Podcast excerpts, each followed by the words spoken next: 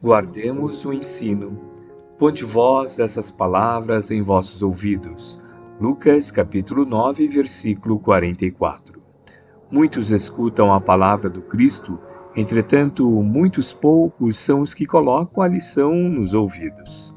Não se trata de registrar meros vocábulos, e sim de fixar apontamentos que devem palpitar no livro do coração.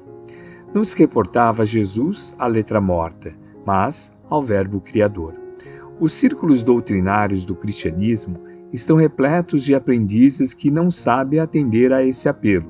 Comparecem às atividades espirituais, sintonizando a mente com todas as inquietações inferiores, menos com o Espírito do Cristo.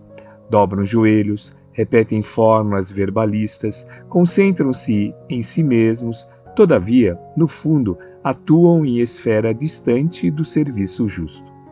A maioria não pretende ouvir o Senhor, e sim falar ao Senhor, qual se Jesus desempenhasse simples função de pajem subordinado aos caprichos de cada um. São alunos que procuram subverter a ordem escolar.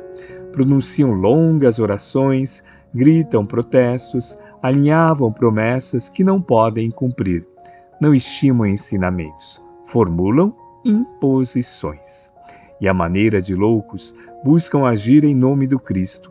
Os resultados não se fazem esperar.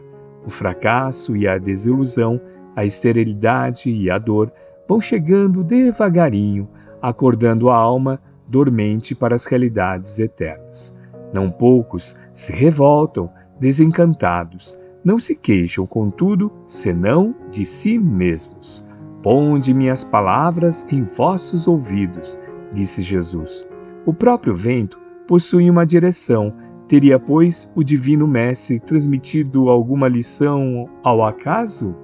Emmanuel, psicografia de Francisco Cândido Xavier, obra Vinha de Luz, capítulo 70.